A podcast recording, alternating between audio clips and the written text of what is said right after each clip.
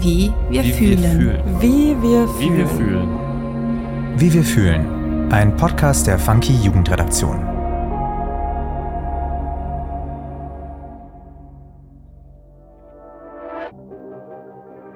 Hi, ich bin Xenia und du hörst den Funky Podcast Wie wir fühlen.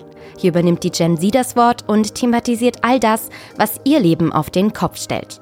In meinen Folgen spreche ich mit jungen Menschen über ihre Berufe und versuche einen Blick hinter die Kulissen und in die Gefühlswelt meiner Gästinnen zu werfen.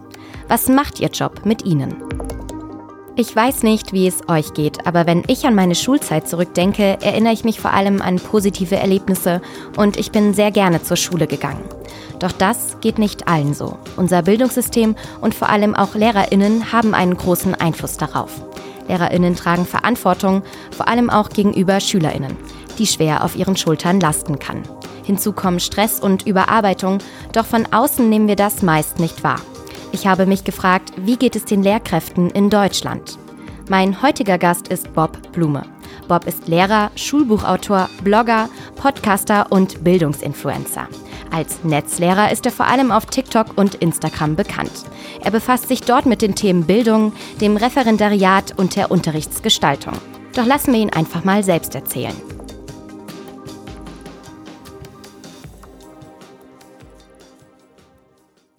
Hallo Bob, schön, dass du da bist. Passend zum Motto des Podcasts fragen wir unsere Gäste auch immer gerne, wie sie sich so fühlen. Also Bob, wie fühlst du dich denn heute? Heute fühle ich mich unabhängig von der Wärme. Ich sitze hier nämlich im Dachgeschoss und warte jeden Moment darauf, dass ein Hobbit kommt und mir den Ring auf den Schreibtisch wirft, so wie es immer so schön heißt. Fühle ich mich sehr gut. Ähm, ich hatte ein wunderbares Projekt mit einer Klasse, die mich sowas von weggeblasen hat. Ich glaube, solche Ergebnisse habe ich noch nie in meinem Leben gesehen. Und das hat mich, ich das so sagen darf, beglückt. Also geht's mir sehr gut. Das freut mich natürlich. Du hast es schon kurz angedeutet und auch in meiner Vorstellung kam es kurz zur Sprache. Aber magst du dich vielleicht kurz nochmal selbst vorstellen und erzählen, wer du so bist und was du alles machst? Ja, das äh, könnte ein bisschen Zeit in Anspruch nehmen, deshalb verkürze ich das ein bisschen vielleicht. Ähm, grundsätzlich bin ich Lehrer. Das habe ich auch die meiste Zeit meines Berufslebens gemacht. Ich meine, so alt bin ich ja jetzt auch nicht so ungefähr zehn Jahre. Aber ich bin dann nach und nach durch das Internet eben ähm, in die, in das laute Nachdenken über, über Bildung, Bildungsgerechtigkeit, darüber, wie man Schule so gestalten könnte, dass man gerne hingeht, gekommen. Habe letztes Jahr dann erstes großes ähm, Publikumsbuch nennt sich das geschrieben. Publikumsbuch heißt also eben kein Buch, was nur für Lehrerinnen und Lehrer ist, sondern eigentlich für alle. Und das hat sich dann sozusagen immer ein bisschen weiterentwickelt, so dass ich mittlerweile eben, wie das viele so sagen, Dinge im Internet mache. Also das heißt, du hast es gerade schon gesagt, Instagram und äh, TikTok, aber auch Twitter und habe immer noch meinen, meinen lieben kleinen Blog, auf dem auch immer noch Leute äh, landen, wenn sie beispielsweise danach suchen, wie man jetzt eine gute Gedichtinterpretation schreibt. Aber das ist so das hauptsächlich und darüber bin ich dann natürlich jetzt auch in die, ich sage es mal, etablierten Medien gekommen, schreibe für verschiedene Zeitungen, diskutiere auf Podiums, Diskussionen und versuche nicht zu verzweifeln. Okay, das ist auf jeden Fall sehr, sehr viel. Danke für die Kurzfassung. Allgemein haben ja viele oder eigentlich fast alle schon mal mit LehrerInnen zu tun gehabt. Was macht für dich dann vor allen Dingen dieser Beruf einer Lehrkraft aus? Also mit welchem Gefühl gehst du persönlich zur Arbeit? Ich fange mal so an. Ähm, wenn ich in dem Beruf das tun könnte, was man in dem Beruf tun sollte, also sozusagen ganz grob gefasst den Bildungs- und Erziehungsauftrag aus, ausfüllen und äh, vielleicht etwas konkreter dafür sorgen, dass junge Leute ähm, Spaß am Lernen haben und Spaß daran haben, Dinge zu verstehen, zu begreifen und anwenden zu können. Übrigens auch Dinge, die, die am Anfang vielleicht total schwer waren. Ich meine, ich, ich bin manchmal progressiv, also sozusagen modern, wenn man so möchte. Aber manchmal bin ich auch total der konservative äh, alte weiße Mann. Also ähm, sofern ich weiß sein kann, dass ich so sage, ey, Faust, total, wenn ich es sozusagen schaffe als Lehrkraft, äh, den Faust so zu unterrichten, sage ich mal, dass Schülerinnen und Schüler da Zugänge drin finden, ja, dann ist das halt, dann das macht schon Spaß. Also das ist so ein bisschen, das kennt jeder von uns, äh, der schon mal so eine, einen Spaziergang oder oder eine kleine Wanderung auf dem Berggipfel gemacht hat. Ähm, die Aussicht ist eine andere, als wenn man mit dem Auto hochfährt. So, man ist die, dieselbe Aussicht, aber wenn man sich da sozusagen so ein bisschen durchgekämpft hat, aber auch versteht, was das für einen bedeutet, ist das großartig.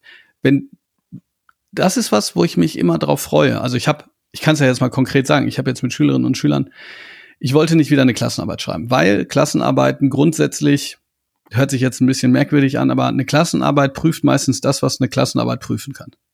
Also, die prüft vielleicht manchmal, das ist das Allerschlimmste, was der Lehrer hören will. Dann, wie man an dem Tag drauf war. Ähm, dann, wie die Aufgaben gestellt. So. Also, ich hatte es zum Beispiel mal, da hat eine Schülerin einen großartigen Kommentar geschrieben. Es ging um die Aufgaben, Aufgaben um das Aufgabenformat Kommentar. Die hat einen großartigen Kommentar geschrieben, hätte ich direkt an eine, an eine Zeitung schicken können. Und da weiß ich, wovon ich spreche, denn ich schreibe Kommentare für Zeitung, hätte ich hinschicken können. Und äh, die Klausur war eine Woche später, anderes Thema, hat ihr nicht so gepasst. Und äh, sie hat keine gute Punktzahl dafür gekriegt. Und das ist halt doof. Also was will ich eigentlich abprüfen? Jedenfalls habe ich dann ähm, habe ich das anders gemacht mit meiner mit meiner Englischklasse und habe die was Kreatives machen lassen, total unterschiedlich. Es gab Instagram-Accounts von von den Figuren aus dem Roman, den wir gelesen haben. Einer hat total analytisch geschrieben, äh, jemand anderes hat ähm, also das, das war unglaublich. Jemand hat einfach ein anderes Romanende geschrieben. Zwölf Seiten. Ich habe zwei Stunden gebraucht dafür, das, das zu lesen. Aber der hat gesagt, so das und Teil der Aufgabe war auch zu reflektieren, wie die Aufgabe gelaufen ist. Ja, ah, es hört sich so ein bisschen, ich weiß, ein bisschen anstrengend und so. Aber äh, die Reflexion, die waren so geil, weil die, weil, weil die Schülerinnen und Schüler halt gesagt haben, so, ich habe mich dafür entschieden, dann habe ich darüber nachgedacht, so, dann ist mir aufgefallen, wie, wie schwierig das ist oder wie einfach das ist oder dass ich da mehr machen wollte und so. Und das ist sozusagen etwas, worauf ich mich freue. Dann hinterher vor Schülerinnen und Schülern äh, zu sitzen und denen sagen zu können, authentisch, äh, ihr habt mich gerade hier, äh, auf, auf Englisch hört sich das natürlich besser an, you've blown me away. Das Problem ist, und dann höre ich auf mit meinem Redeschwall, das Problem ist, dass A, um Lehrer zu sein, man das nicht zwangsläufig haben muss, also diese Form der Authentizität, der Augenhöhe und so, das ist keine Ausgangsvoraussetzung. Also du kannst Lehrer werden, ohne Menschen zu mögen. Und ähm, man ist dauernd mit anderen Sachen beschäftigt. Also es gab letztens eine Studie von der Deutschen Telekom Stiftung von Marc Rackles rausgegeben, der mit dem ich selber ähm, so eine Initiative gegründet habe. Und die hat herausgearbeitet, dass Lehrkräfte nur ein Drittel ihrer Arbeitszeit unterrichten und zwei Drittel machen die andere Sachen. Was weiß ich, Verwaltungsarbeit, ähm, Konferenzen, und so. Und, und selbst Konferenzen könnten sinnvoll sein, wenn es wirklich darum geht, so zum Beispiel, wie können wir unseren Unterricht besser gestalten? Wie können wir dafür sorgen, dass Schülerinnen und Schüler mitmachen? Wie können wir ähm, Demokratieerziehung ernst nehmen und Schülerinnen und Schüler mitmachen lassen? Mitmachen lassen. Nicht ein Arbeitsplatz, so funktioniert die Demokratie, sondern mitmachen lassen. Dann wäre das sinnvoll. Aber das meiste ist halt meiner Erfahrung nach und auch von vielen anderen so eine Abarbeitung von eben Vorgaben. Und ähm, das ist halt, das ist halt sehr ähm, oder das nimmt einen großen Zeitraum dessen ein, was man als Lehrkraft machen muss. Freuen tue ich mich auf die Schülerinnen und Schüler. Meistens. Meistens und meistens erst, wenn ich wirklich wach bin und das dauert leider bis neun. Ich hasse dieses frühe Aufstehen und es wird einfach auch nicht besser.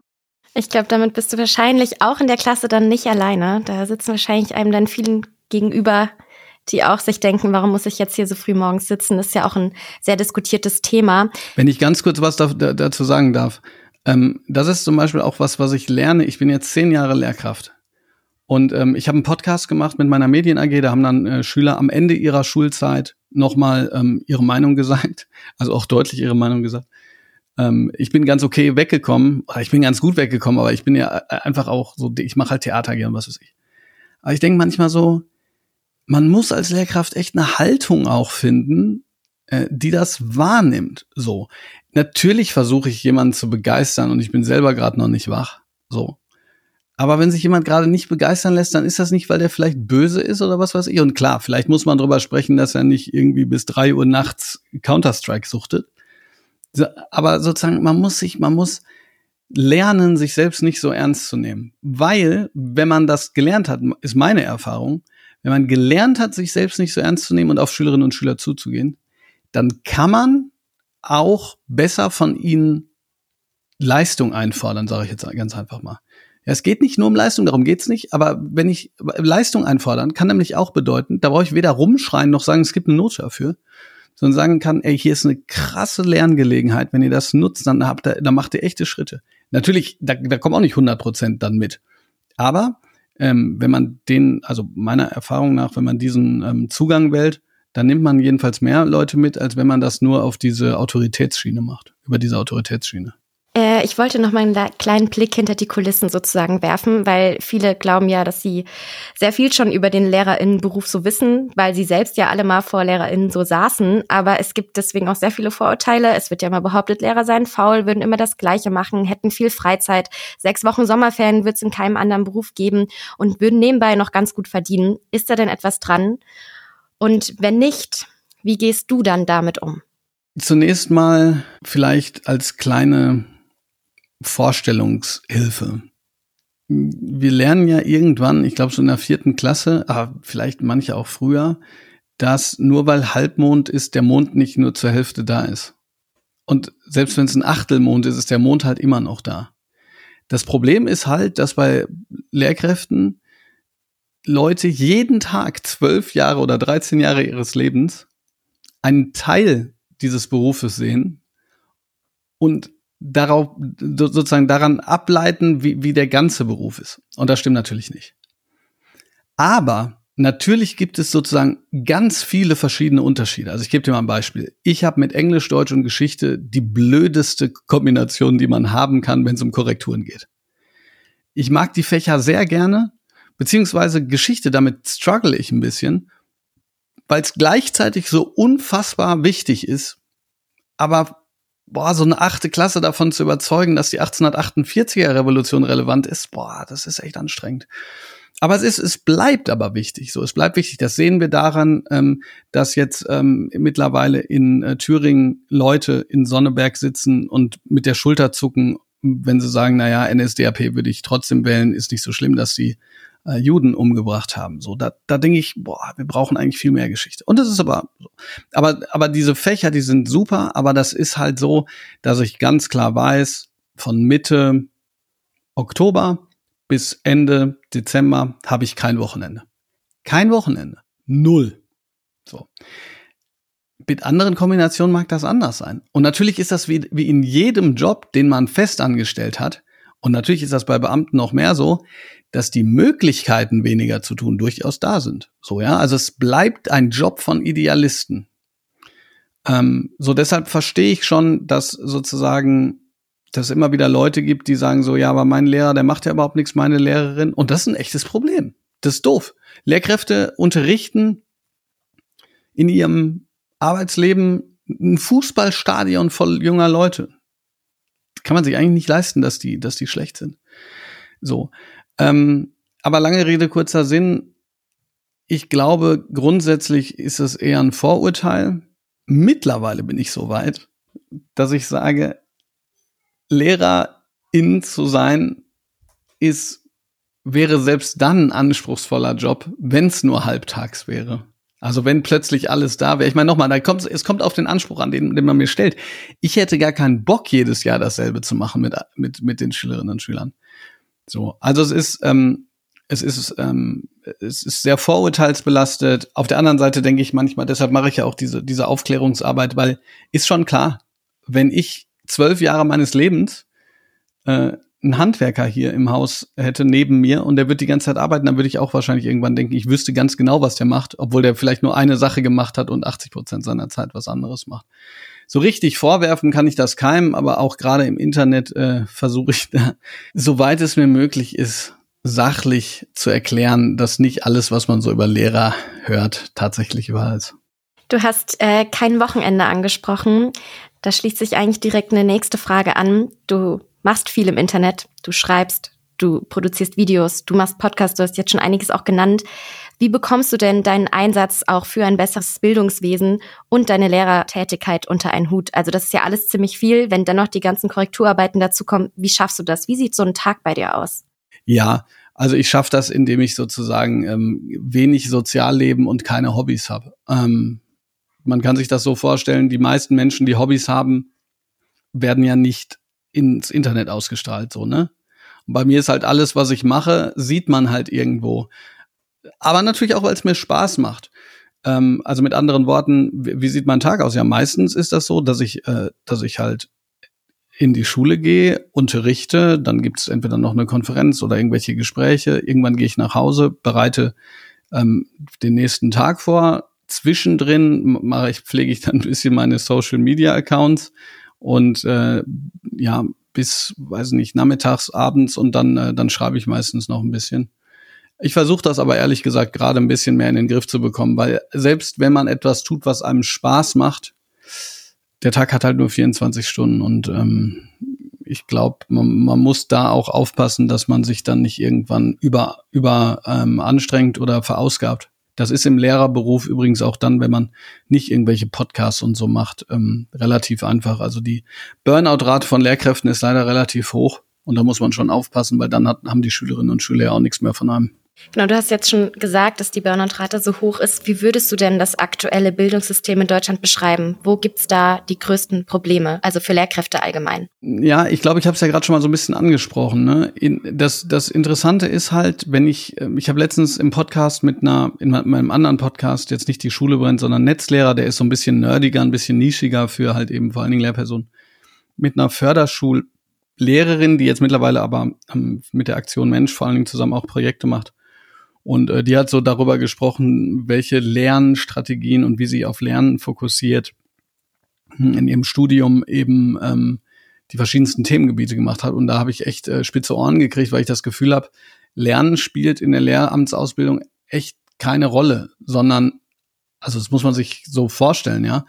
Ähm, was erstens dazu führt, dass manche so denken, so was, was hat das jetzt damit zu tun? Und zweitens dazu führt, dass viele halt einen echten Praxisschock bekommen ist ja auch logisch, ne? Also man macht dann so ein bisschen Fachdidaktik und so und ähm, äh, studiert so äh, jahrelang vor sich hin und dann fängst du an, bist Referendar, muss irgendwie alles gleichzeitig machen, dann, aber keiner hat dir gesagt, was du machst, wenn dich ein wütender Vater anruft, weil er findet, dass äh, seine Tochter keine vier verdient hätte. Oder was du machen willst, um einen Kollegen zu überzeugen, doch jetzt äh, mal anzufangen, ein bisschen digital zu arbeiten oder oder oder. Also ich glaube, das Problem ist momentan halt, dass die Lehramtsausbildung an der Realität der Schulen vorbeigeht. Das ist für die Lehrkräfte, glaube ich, ähm, ein Problem.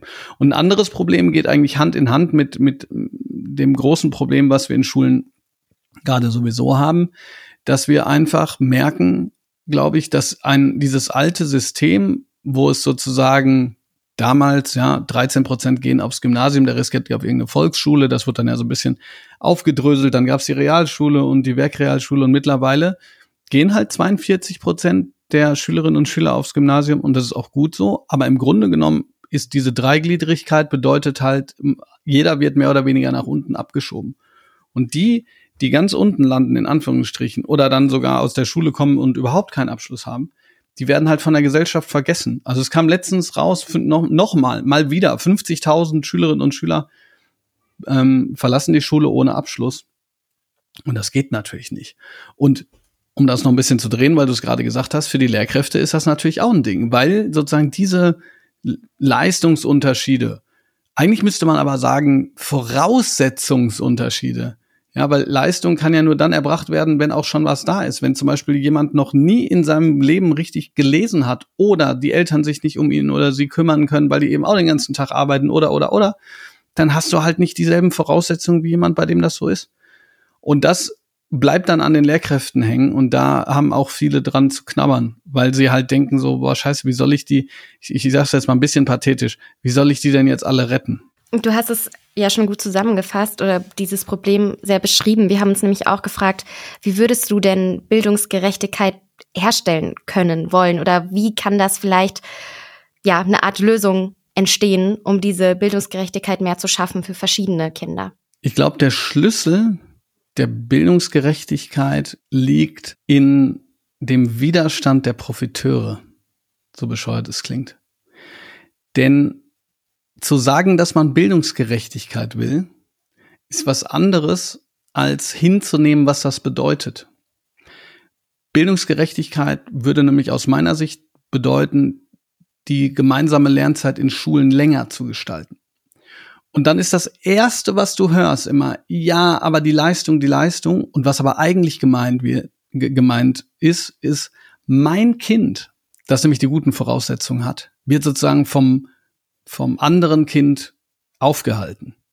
Und ich glaube, von dem Gedanken müssen wir uns verabschieden. Wenn wir in einem Schulsystem leben würden, wo viel mehr darauf geachtet wird, dass man sich gegenseitig hilft, dass man zusammenarbeitet, das mehr differenziert. Also von mir aus, dass man sagt, okay, wir, wir brauchen echt Stunden um Stunden, wo jemand sozusagen die Basiskompetenzen lernen kann oder sagen wir, ne, also sagen wir, wie es ist, halt einfach weiter lesen lernen kann, zum Beispiel, weil er nicht so weit ist. Vielleicht übrigens von jemandem, der vorliest in einer Art und Weise, ähm, weil er schon so gut lesen kann. Also jedenfalls in, in, einer, in einer differenzierten Art und Weise. Und dann viel später erst in sozusagen in diese, ich will das dann auch gar nicht mehr Dreigliedrigkeit nennen. Dreigliedrigkeit ist ja eine zementierte Ungerechtigkeit. Gleichzeitig fehlen überall Facharbeiterinnen und Facharbeiter oder Handwerkerinnen und Handwerker und damit kann man richtig viel Geld machen, wenn man das so, wenn man das gut macht. Ne? Aber ähm, sozusagen die Entscheidung, das ist zumindest auch hier wieder meine Erfahrung, die, die, die Abiturienten, die sich, die, die sich so spät entscheiden, die hätten das schon alle zwei Jahre eher machen können. Nicht, dass Abitur schlecht ist, aber die, die, weißt du, warum musst du Abitur machen? Also ein Abiturient, der, der war auch gut und so, super, super gut, super netter Typ, ist Kfz-Mechaniker geworden, so. Und, und das ist doch gut. Also ich würde länger, längere, längeres Lernen zusammen ähm, ähm, unterstützen, mindestens bis zur sechsten Klasse wie in Berlin, aber eigentlich bis zur neunten Klasse, wie in nahezu allen anderen europäischen Ländern auch. Und übrigens die PISA-Gewinner, wie, wie Finnland beispielsweise, Kanada auch, die haben alle eine Form von, von sozusagen einer Einheitsschule. Und dann überlegen, äh, wie man sozusagen ab dann weitermacht. Und ich glaube auch da, äh, was das Weitermachen angeht, wenn man dann irgendwann eine Idee davon hat, was man machen möchte, in der neunten Klasse, dann müssten wir den Mut haben, dass man dann auch ganz klar Dinge abwählen kann. Und damit meine ich, da werde ich immer radikaler, damit meine ich auch so Dinge wie Mathe oder Deutsch blutet mir sozusagen, natürlich blutet mir äh, das Herz, aber weißt du, ich, ich spreche mit so vielen Menschen und was mir, was mir echt immer mehr auffällt, ist, Schuld an der Starrheit haben immer die anderen. Ne? Die Politik, die Verwaltung und so. Und da, da nehme ich mich ja nicht mit aus. Ich, ich kritisiere das auch. Aber, und, und alle sagen, ja, der Lehrplan muss entschlackt werden oder ja, es braucht Gerechtigkeit. Aber wenn du dann sagst, okay, Lehrplan entschlacken, wo, wo meinst du denn genau? Dann sind natürlich alle unglaublich schnell hinterher zu sagen, wie wichtig das eigene Fach ist und dass das auf keinen Fall beschnitten werden kann. Und das geht halt nicht. Das, das klappt so nicht. Ja? Bildungsgerechtigkeit fängt halt da an, wo man, wo man sie umsetzt. Und in Baden-Württemberg zum Beispiel gibt es Gemeinschaftsschulen, die werden aber von den meisten Schülerinnen und Schülern nicht besucht, weil die Eltern ihre Kinder da nicht hinschicken.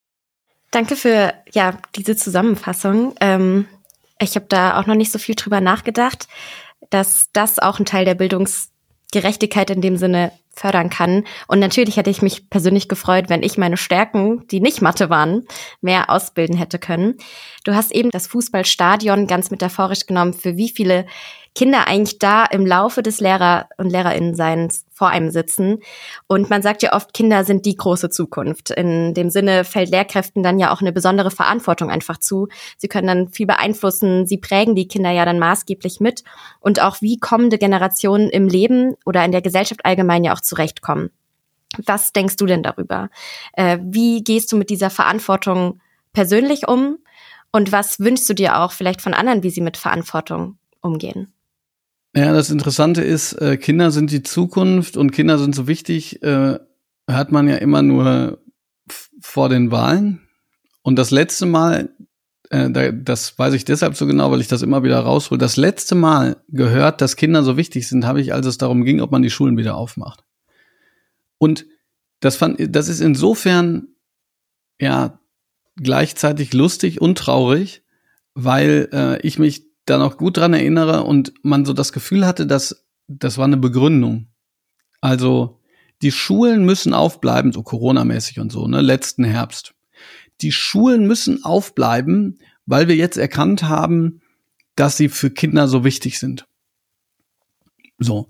Und dann denke ich so, ja, ja, okay, hört sich stimmig an.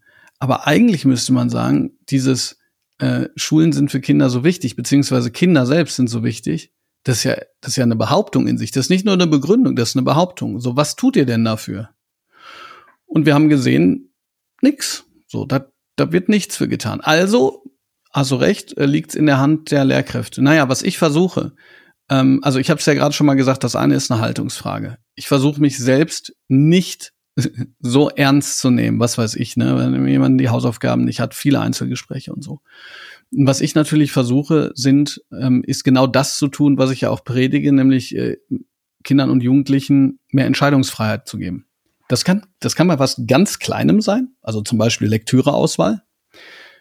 So, also ne, verschiedene, verschiedene, also was soll man lesen, diskutieren ich diskutiere auch manchmal ganz lustige Sachen. Also ich, ich gebe mal ein Beispiel, also was heißt lustig ist das nicht, aber ich habe zum Beispiel mal gesagt, pass mal auf, Leute, ich habe folgende Idee, wir machen diese Kreativaufgabe, damit wir keine Klassenarbeit schreiben. Und ich hatte so die Idee, dass wir jede Woche einen Inhaltstest schreiben, damit äh, so, damit jeder so ein bisschen gezwungen ist, auch das Buch zu lesen, weil es gibt ja welche, die, die lesen das äh, so. Was haltet ihr davon?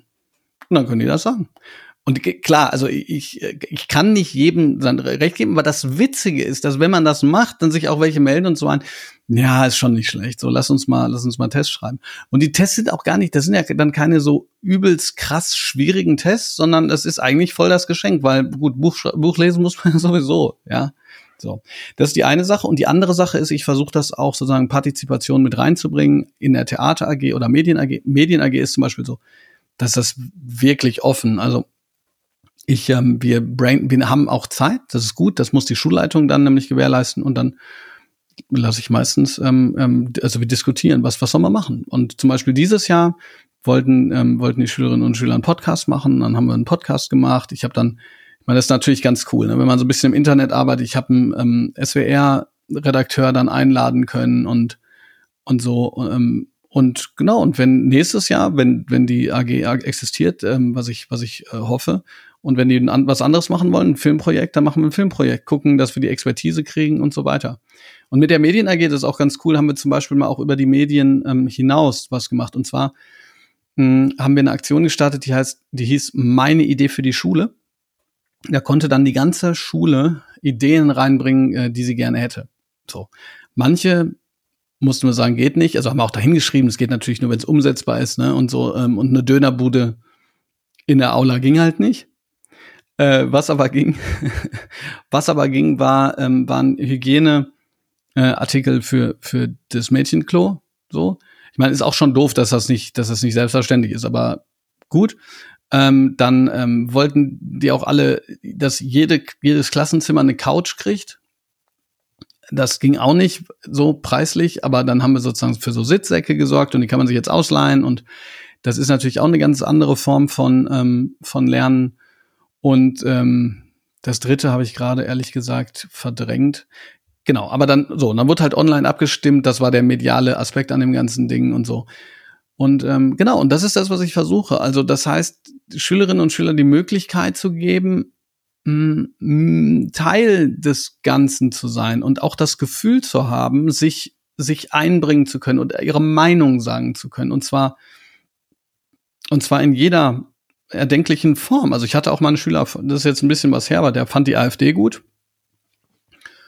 Und dann kann er das auch sagen. Ähm, ich glaube, und ich bin aber keiner, der sagt so, ja, jeder soll seine Meinung haben, sondern ich habe bessere Argumente. So, das ist natürlich, äh, das ist das Ding. Dann müssen wir uns austauschen. Aber, aber darum geht es. Ich finde, Schule muss gleichzeitig ein Schutzraum sein für alle, für alle und jeden. Ganz wichtig. Für alle und jeden im Sinne von auch, egal wie man leben möchte und, und so. Aber es muss auch der Raum sein, wo man eben ähm, im besten Fall anfängt, auch andere Meinungen auszuhalten. Ähm, das das finde ich auch ganz wichtig. Und ich glaube, das kriege ich, das kriege ich ganz gut hin. Also bei, und und wenn wenn ich wenn ich das hinkriege, dann dann ist das äh, wirklich ähm, super. Und ich glaube, ich kriege das auch hin, weil ab und zu kriege ich mal eine Mail oder so. Manchmal auch Jahre später. Ich habe letztens, ähm, da hatte ich echt ein bisschen äh, Tränen in den Augen ähm, eine Mail gekriegt von jemandem, von einem, von einem Schüler, der sich bedankt hat. Und das ist natürlich toll, wenn man das mitkriegt. Übrigens, mal ganz davon abgesehen, ich kriege das auch nicht immer hin. Also ich kann echt, wenn ich nichts gegessen habe, kann ich sau schlechte Meinungen haben, äh, Laune haben. Ich bin äh, schon laut geworden. Ich glaube, es gibt auch Schüler, die bestimmt sagen so, boah, der labert. Ich meine, hört euch das jetzt an, ja. Das ist ja sogar freiwillig. Also ich will damit nicht sagen, es geht nur so und genauso muss man es machen. Ich sage nur, das ist sozusagen mein Ideal und ähm, ich könnte mich sozusagen ja selbst nicht mehr im Spiegel angucken, wenn ich sagen würde, ich will, dass das so ist und es selbst überhaupt nicht, nicht ermöglichen würde. Um dieses Ideal oder diese Vorstellung, die man da hat, zu erreichen, sind vielleicht auch paar Charaktereigenschaften ja ganz gut, die man mitbringt.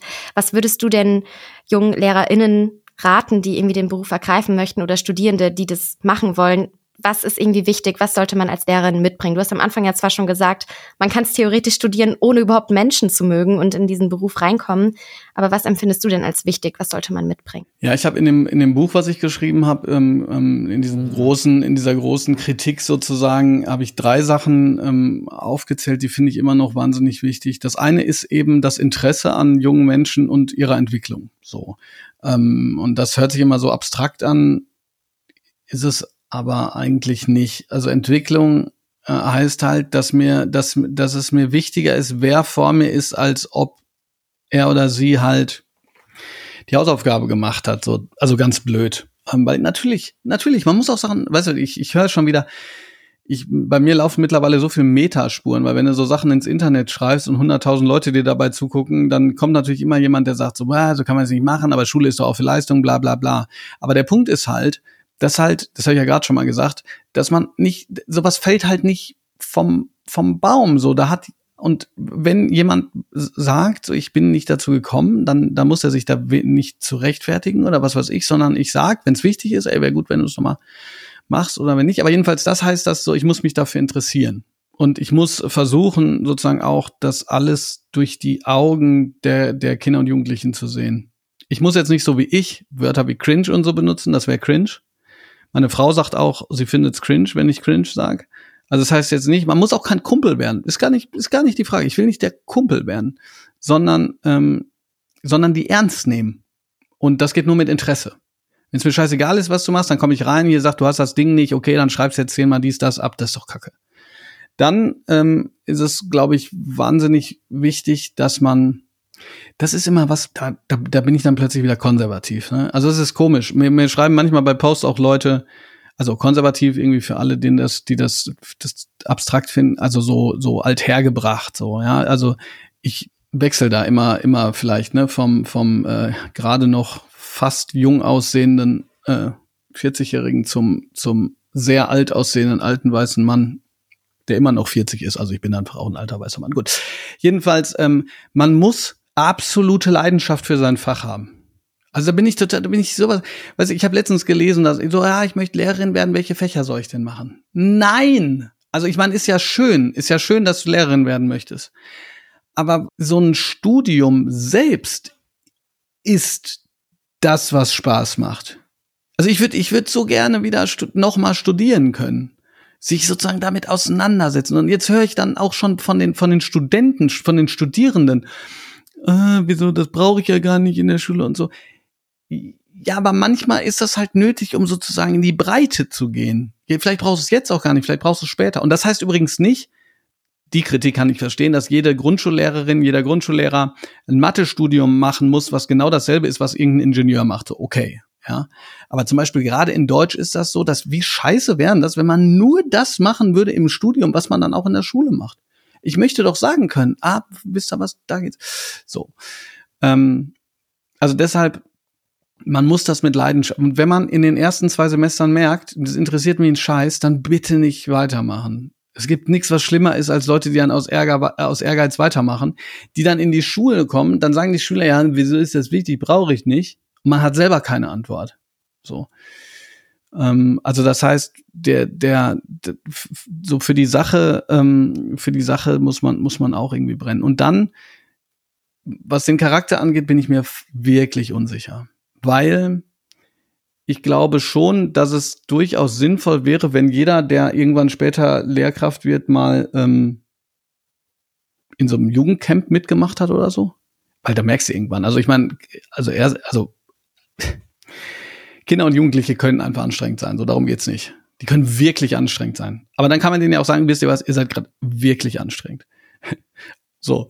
Ähm, aber wenn man merkt so, boah, das geht gar nicht. So, das geht gar nicht. Ich finde auch überhaupt keinen, weißt es gibt ja so Leute, die finden so keinen, ich, ich, ich kriege das manchmal mit, das ist so witzig, wenn man irgendwo so in einem anderen Kontext ist, ja irgendwie Hochzeit oder so. Und wenn dann Leute so überhaupt nicht mit Kindern umgehen können, ja, und die so behandeln, als wenn die irgendwie so Außerirdische sind, da denke ich immer so, ah ja, verstehe ich schon irgendwie. So, ich meine, guck, weiß nicht, die, was ist ich, der ist zwölf oder so. Du kannst mit dem reden, das ist ganz okay, der beißt nicht sofort, ja. Ähm, aber dann sollte es halt auch kein Lehrer werden. So deshalb fände ich das, äh, fände ich das wichtig. Was die Charakterfrage angeht, ähm, ist halt deshalb schwierig, weil ich schon auch denke, dass es vielleicht Leute gibt, die, ähm, die so ein bisschen, ich sag jetzt mal, wenn ich, wenn ich der Vergleichswert, äh, Vergleichstyp bin, ein bisschen sachlicher sind oder oder ein bisschen strenger oder obwohl ich gar nicht weiß, also ich bin manchmal auch streng, also ich habe da so eine Klaviatur. So, das ist ganz schwer zu sagen, ähm, was für ein Charakter Charakter muss man haben. Aber ich glaube, diese zwei Sachen, die sind wichtig. Und eine Sache kommt, glaube ich, bei mir noch mittlerweile dazu, die ich sagen würde, das ist, dass man sich schon für die, ich nenne es jetzt mal, zeitgenössische Kultur interessieren muss.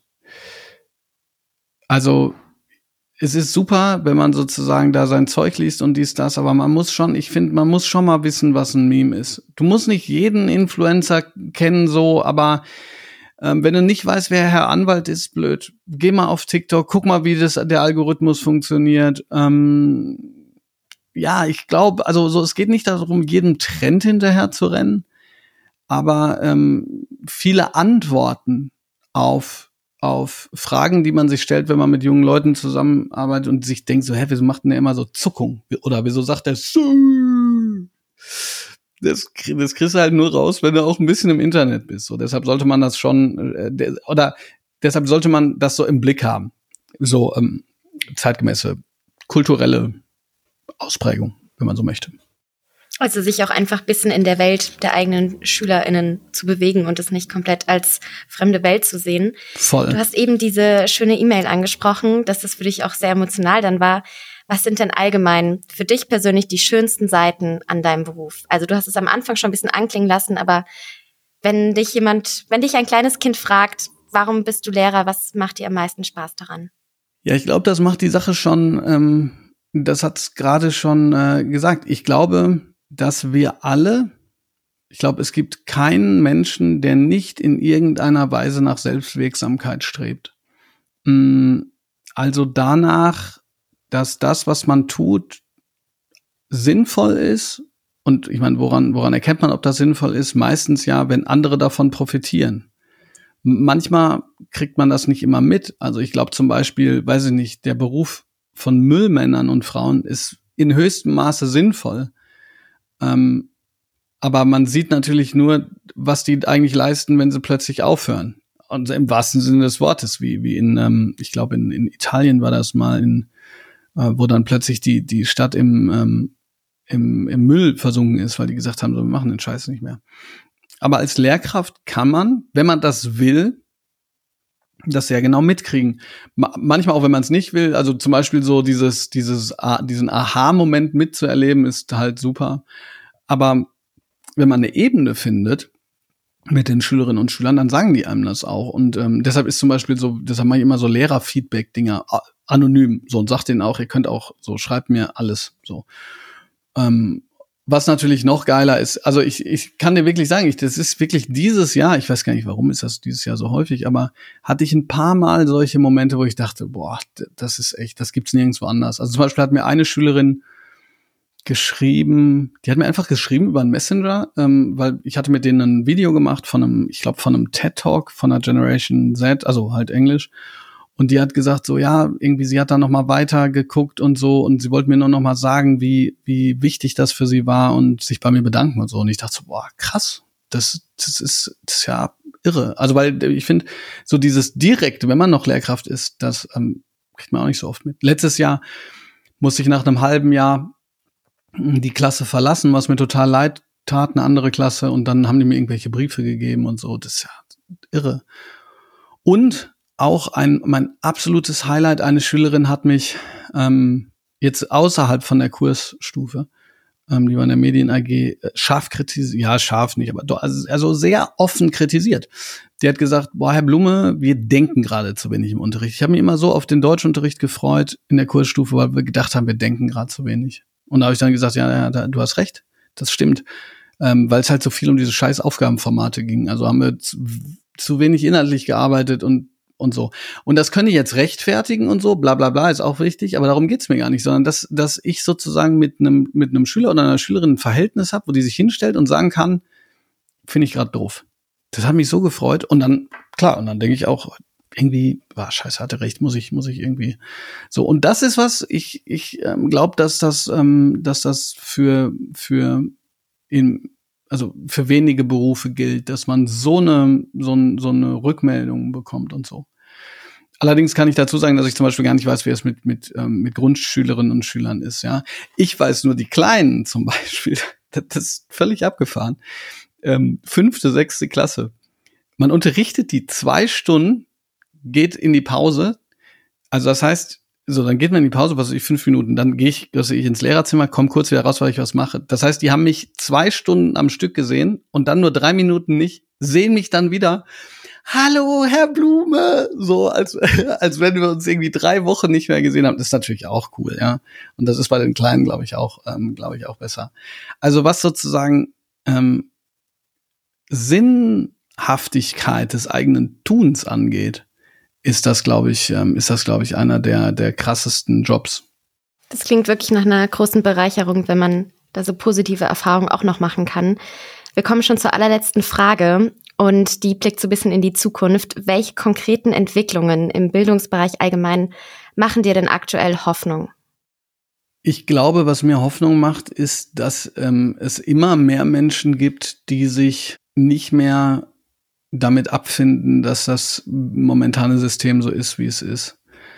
Ähm, und zwar ganz konkret. Also ähm, es gibt jetzt gerade ähm, ein Bildungsbündnis von 89 Organisationen, die äh, eine Bildungswende fordern.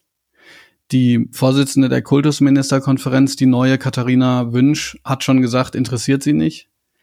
Aber der Druck wird größer und ich glaube, das ist gut. Ähm, ich glaube, das ist gut, weil es eben, glaube ich, darauf ankommt, ähm, ganz fundamentale, ganz große Fragen zu stellen. Große Fragen. Sowas wie, was wollen wir eigentlich von der Bildung?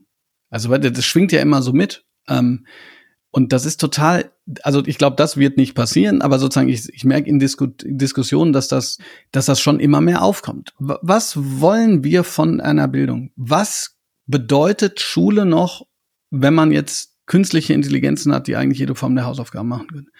Was muss Schule leisten in einer Zeit, in der eine Partei mit rechtsextremen äh, Bestrebungen darin über 20 Prozent bekommt? Können wir uns das noch leisten, sozusagen in einem ähm, System zu arbeiten, wo es immer nur darum geht, wann die nächste Aufgabe geschrieben wird, die nächste Prüfung und so weiter und so fort? Und das sind Fragen, da müsste man, da müsste man noch mehr drüber diskutieren. Ich merke, das hört sich jetzt sehr komisch an, aber ich schreibe ja für verschiedene Portale und Bildung ist nicht sexy. Also Bildung ist einfach nicht so sexy wie fünf Millionäre, die in einem U-Boot verschwinden. Ähm, und da, da kämpfe ich natürlich für, weil ich glaube, dass es wichtig ist, dass sich so viele wie möglich daran beteiligen. Aber dass eben immer mehr Leute sagen, wir müssen das anders machen. Und zwar von jung bis alt das macht mir Hoffnung. Das war ein sehr schönes Schlusswort. Vielen Dank für deinen Besuch und den Blick auch ein bisschen hinter die Kulissen und danke für deine Zeit. Vielen Dank für die Einladung. Aus dem Gespräch mit Bob ist mir besonders im Kopf geblieben, Lehrerinnen tragen eine große Verantwortung. Besonders deutlich wurde für mich das Bild, dass Lehrerinnen in ihrem Berufsleben mehr als ein ganzes Stadion junger Menschen durch das Leben begleiten. Bob hat seinen Traumberuf als Lehrer gefunden, trotz allen Widrigkeiten. Lehrerinnen sollten seiner Meinung nach in der Gesellschaft mehr Wertschätzung erfahren. Für unsere Zukunft sind Menschen, die ihren Beruf gerne und mit Leidenschaft machen, so wichtig. Und genau das sollten wir und die Politik auch erkennen. Vor allem, wenn die Arbeit die Bildung und das Leben junger Menschen prägt. Vielen Dank, Bob, für das tolle Gespräch und euch vielen Dank fürs Zuhören. Wie wir fühlen ein Podcast der Funky Jugendredaktion. Produktion und Redaktion Xenia Beitz und Nina Sabo. Schnitt und Sound Nick Käseberg.